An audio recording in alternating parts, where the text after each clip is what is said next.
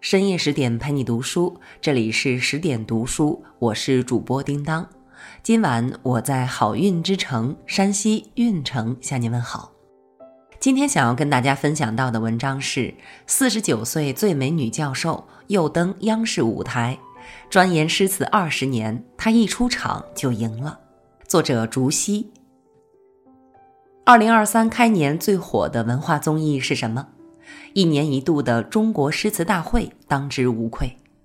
赛场上，选手和老师文思敏捷，佳句频出，让无数人感受到了古典诗词的魅力。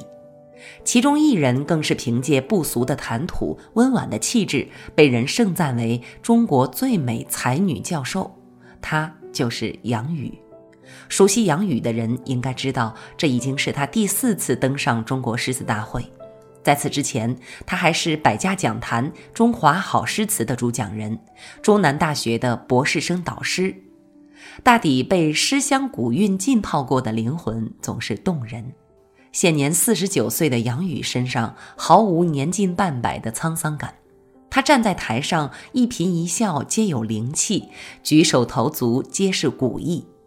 正如一位作家说的：“不是美人不迟暮，而是内心不老。”自然就不败岁月。什么样的女子能在被岁月洗礼后依旧动人如初？或许从杨雨身上你会找到答案。中国诗词大会上，杨雨曾贡献过不少经典场面。他谈读书，不要满足于埋首书斋，读书是为了记天下事，是为了安邦济民。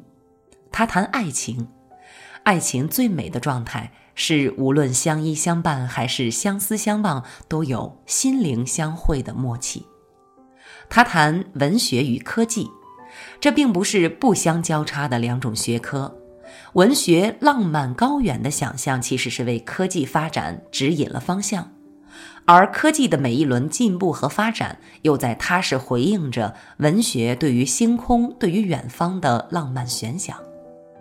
在讲台上，杨雨妙语连珠，侃侃而谈，很多抽象的词句在他的阐述下变得生动起来。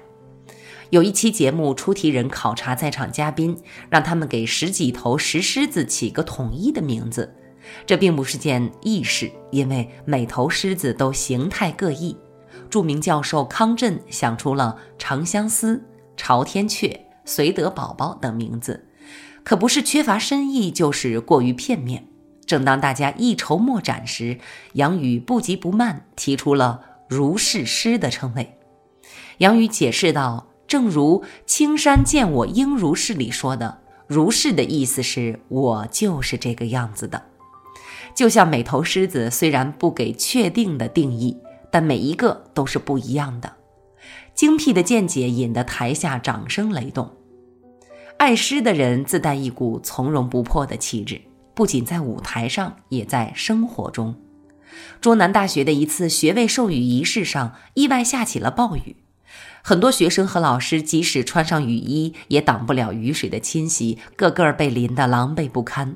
等到杨雨上台时，他突发奇想，吟诵了苏轼的《定风波》：“莫听穿林打叶声。”何妨吟啸且徐行，竹杖芒鞋轻胜马，谁怕？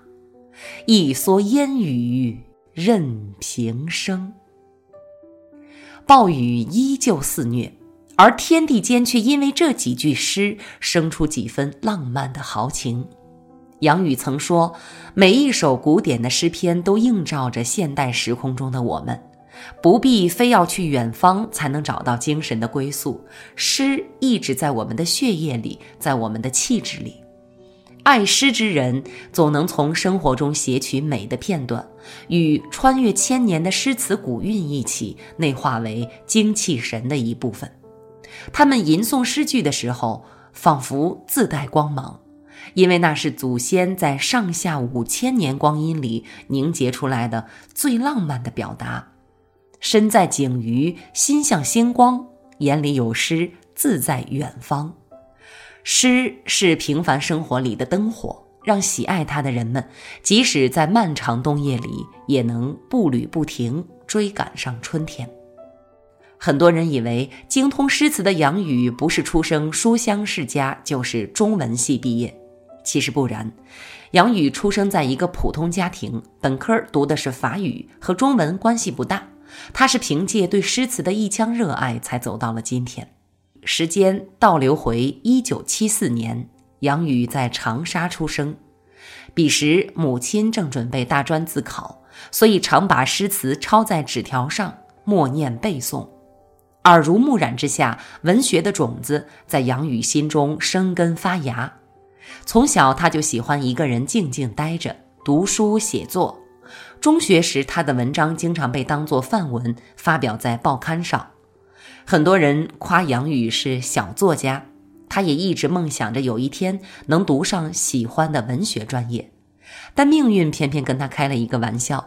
高考时，杨宇发挥失常，进了法语系。很多人劝他法语也不错，不如既来之则安之，而杨宇却不愿放弃对诗词的钻研。功课之余，他依然醉心于文学世界里，从“同居长干里”读到“吹梦到西洲”，从“三山半落青山外”读到“物换星移几度秋”。努力奔赴在喜欢的事情里，这是有所热爱的人才能体会的饥饿感。有一次，杨宇给一位喜欢中文的法国教授做翻译，他发现自己虽然能用法语流畅地和对方交谈，却很难用系统的语言解释中国文化的深远内涵。当对方和他聊起庄子，聊起唐诗，他只能尴尬地笑笑，不知如何是好。这对杨宇来说是一个很大的打击。身为中国人，他居然没有办法和外国人解释自己的文化。那之后，杨宇更加坚定了要转中文系的决心。令人沮丧的是，考研时杨宇阴差阳错被哲学系录取。杨宇很失落，但并不气馁。他利用所有课外时间，勤奋苦学两年，终于转进了梦寐以求的古代文学专业。学成之时，杨宇已经从当初青涩的高中生，成为年近三十的女博士。按世俗的标准看，杨宇一直死磕文学，并非明智。但谈及这段磕磕绊绊的追梦之旅，杨宇的语气尽是释然。中文是我的最爱，法语是除了汉语外世界上最美丽的文字，哲学则有助于思维能力的培养。这一路的兜兜转转，都成为了养料，助力他朝着梦想的方向拔节生长。当你知道了自己为什么而活，就可以忍受任何一种生活。或许朝梦想跋涉的过程很辛苦，但有方向感的去努力，终会等来云开月明的那一天。大学毕业后，杨宇回到中南大学任教。在这所偏重理科的大学里，杨宇的文学课就像一泓清泉，冲淡了数字公式的乏味。他讲的课不仅座无虚席，还常常吸引外校的旁听生。他带领的吟唱班不仅表演形式丰富，还常常寓教于乐。杨宇有一个小爱好，就是和学生们一起吃饭。这并不是普通的饭局，大家往往会在小酌两盏后玩飞花令的诗词游戏。饭桌上，大家或吟诗作对，或且歌且舞。常玩到酒酣饭饱，兴尽而归，这种别具一格的教学方式也让杨宇走进了更多人的视野。二零一一年，百家讲坛向杨宇发出邀约，凭借丰富的知识储备，杨宇在节目上做了期“酒色财气李清照”的专题讲座，不到三天就引爆四十万点击率。在杨宇的解说里，李清照爱赌博、爱喝酒，也爱挑逗人。她并不比别的女子更风流，他只是比别人更有勇气做自己。杨宇还抛出三个掷地有声的反问：好酒怎么了？好赌怎么了？好色怎么了？很快就在互联网上引发激烈讨论。有些八卦的媒体以此契机探问杨宇：“教授，你好色吗？”杨宇从容不迫地回答。我们不能把好色狭义的指向情色，而应该是对美好事物的感知与追求。如此境界与好事之徒相比，高下立判。除了走出校园弘扬诗词文化之外，杨宇还勇敢突破舒适区，出版了数本畅销著作。在他的笔下，仗剑天涯的李白也可以是细腻温柔的暖男；驰骋疆场的大词人辛弃疾也会经历过无奈的中年危机。一生为情所累的纳兰容若，曾经也是那样意气风发的少年。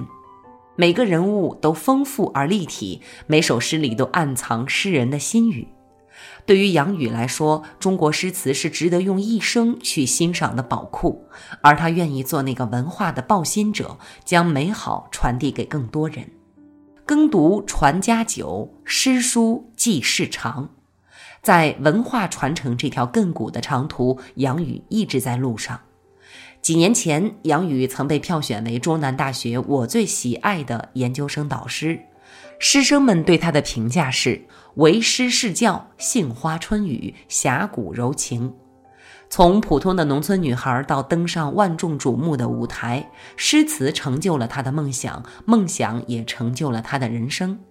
或许就像席瑞说的：“有意义的工作和无条件的爱，是找寻人生意义的路径。”人生最好的姿态就是记得自己为什么出发，也永远走在前进的路上。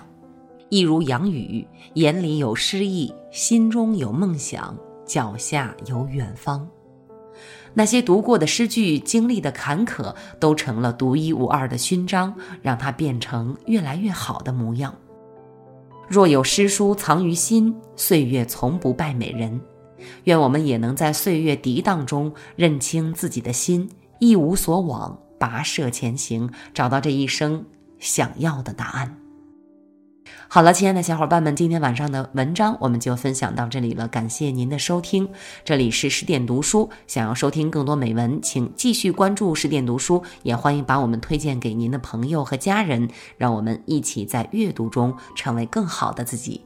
我是叮当，今晚就陪伴您到这里了，下期我们再见，祝您晚安。